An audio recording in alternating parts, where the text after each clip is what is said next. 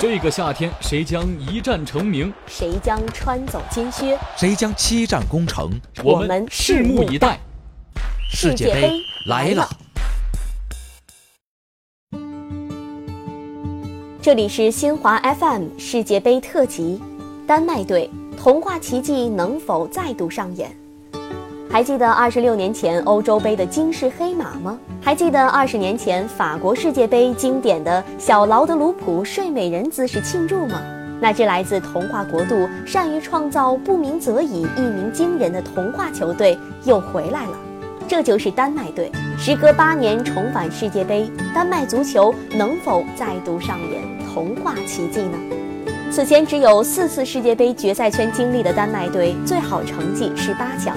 回顾丹麦足球的历史，丹麦队在高手云集的欧洲真算不上强队，但在童话世界里，点石成金的奇迹总会发生。在足球世界里，丹麦队就是这样一支童话之队，疯狂起来照样碾压各国豪强。一九九二年，顶替南斯拉夫参加欧锦赛的临时工丹麦队，如同一部安徒生童话，一路过关斩将，夺得冠军。一九九八年，凭借劳德鲁普兄弟、舒梅切尔等黄金一代球员的高光表现，丹麦队取得世界杯八强的最好成绩。不过，随着黄金一代球员的退役，丹麦足球陷入低谷。韩日世界杯，丹麦挺进十六强后被英格兰三比零淘汰。两千零六年无缘德国世界杯。二零一零年南非世界杯小组赛被日本以三比一击败，最终也未能晋级。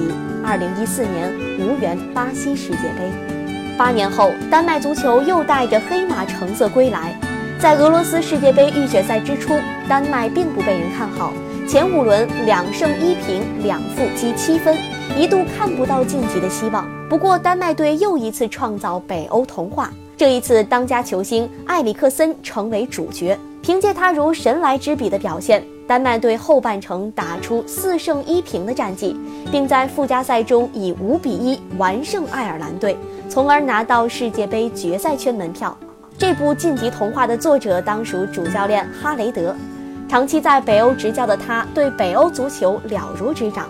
二零一六年年初，哈雷德执掌丹麦国家队教鞭时，丹麦足球连续无缘二零一四巴西世界杯和二零一六年法国欧锦赛，陷入低谷。哈雷德充分利用丹麦球员的特点，立足防守，发挥中场优势，通过发动机埃里克森向攻击线输送炮弹，最终低开高走，带领丹麦队挺进俄罗斯，走出了低谷。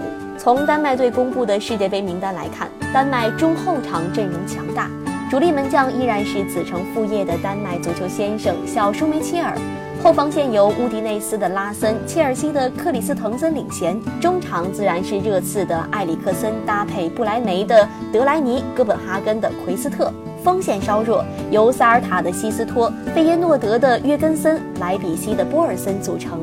名单之中最耀眼的当属埃里克森。一九九二年出生的他，十八岁就进入阿贾克斯一线队，同年随国家队出征南非世界杯。二零一三年，他加盟英超托特纳姆热刺，凭借精准的传球、娴熟的盘带、绝妙的远射，让其成为了一名世界级中场。在今夏俄罗斯，丹麦队将在 C 组遭遇秘鲁、澳大利亚、法国。战胜秘鲁和澳大利亚，无需死磕法国就能挺进十六强，应该是大概率事件。淘汰赛究竟会走多远，就要看丹麦能否再次书写童话故事了。